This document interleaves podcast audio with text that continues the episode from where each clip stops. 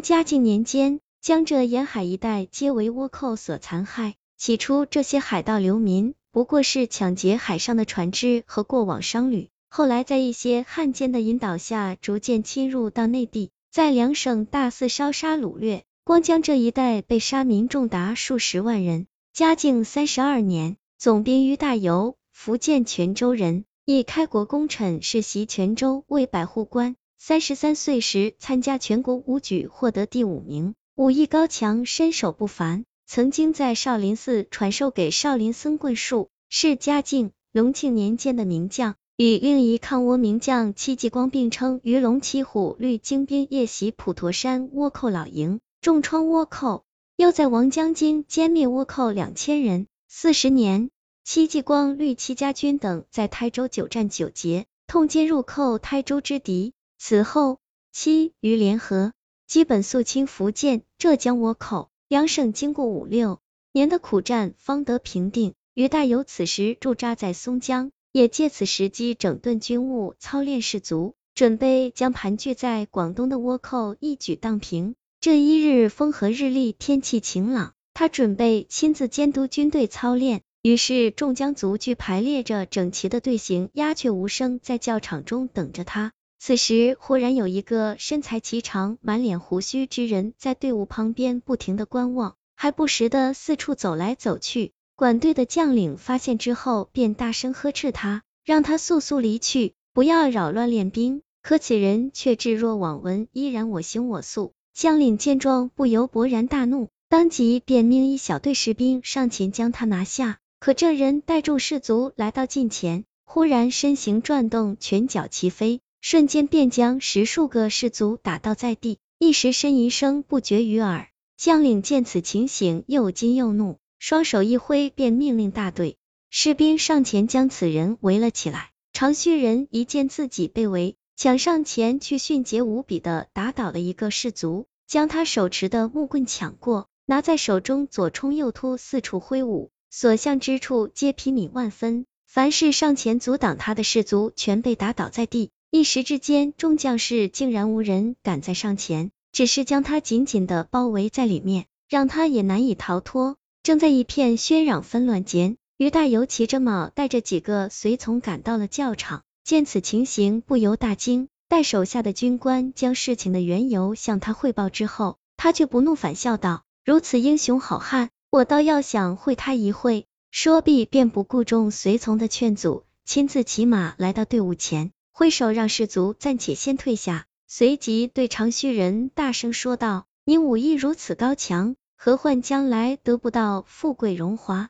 却为什么定要和我手下的士兵们一较高下呢？”长须人见他发问，抬头将他细细打量一番，忽问他道：“来人可是于将军？”于大猷哈哈一笑道：“正是。”此人听罢，将手中木棍丢在一旁，双手一拱道：“久仰将军大名。”今日得见幸会之甚，草民偶过此地，不料与将军驾下众士卒发生了点冲突，还望将军能够海涵。于大猷看这人虽然身材消瘦，却生得虎目健眉，气宇轩昂，再加上身手不凡，武艺高超，心中不由起了爱才之念，想要将他招至麾下，于是便微笑着问他道：“不知壮士大名，是何方人士啊？”长须人恭恭敬敬的回道。草民姓乌，名有人，重名人士。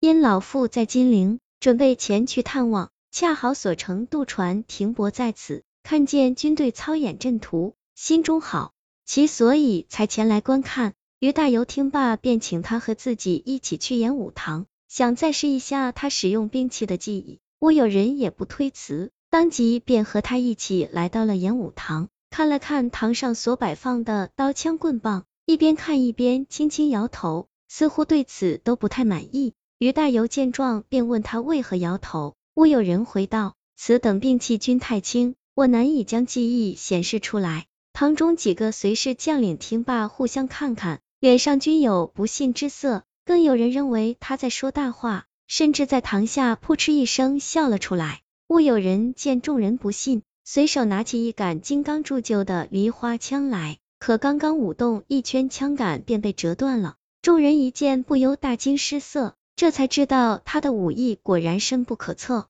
于大猷见此情形，心中更喜，便命随从将自己使用的长槊拿来让他试用。这长槊重四十多斤，乌有人将长槊接过，放在手中掂了掂，似乎还是感觉有些重量不足，只是不好说出来。于是便手持长槊舞将起来。这一番舞动，众人只觉寒风如剑刺人肌肤。乌有人将这一杆长硕舞的是滴水不漏，密不透风。以致周围数丈之的没有人再敢站在那里，只将众将领看的是目瞪口呆，左舌难下。就连于大猷虽说素来精通此技艺，此时一看，心中也是称赞不已。待乌有人将一套说法舞完，堂下爆发出一阵雷鸣般的喝彩声。于大猷当即便问他道：“你可愿入我帐下为国效力？”乌有人听罢微微一笑，道：“若是给的官大就可以，否则的话，恕难从命。”于大猷听罢，哈哈大笑，当场便封他做了千户，能统兵千余人。乌有人沉思片刻，便应允下来，随即对于大猷道：“我的行李还在船上，请允许我先回去一趟，将行李取来。”于大猷答应了他，并赠送给他了一匹骏马，还派了四个随从和他一起回去。乌有人谢过于大猷，随即牵着马出了军营。可刚跳上马背，就听骏马一声长嘶，随即口吐白沫倒了下去。乌有人跳下马来，脚下大步流星，行走如飞，任凭那四个随从在后面如何喊叫，也不停留，头也不回的一路直奔而去。待四人策马走近一看，发现于大猷所赠送给乌有人的那匹骏马已然被压断了几两骨，当场毙命了。四人见此情形，不由大骇。急忙快马加鞭，紧紧追赶。远远看见乌有人的身影就在前方，可是虽奋力策马相随，却始终追他不上。待一番追赶之后，不知不觉已到海边，远远便看见一艘大船停泊在远处，近岸则是一叶扁舟，舟上还有两人。一见乌有人，便划着小舟向岸边靠来。此时乌有人已赶到岸边，见小舟离岸尚有两丈余远的距离。当即收身提气，纵身一跃，如同一只大鸟般飞上了小舟。四个随从也已赶到岸边，见状不由惊愕不已，半天都说不出一句话来。只见乌有人从船头缓缓转过身来，对着四人大声说道：“实话告诉你们，我原来其实是宝山的官军将领，因为犯了一点微弱的过错而被上司所罢黜，后来便下了海，做了流民海盗。”往来于海上已经二十余年了，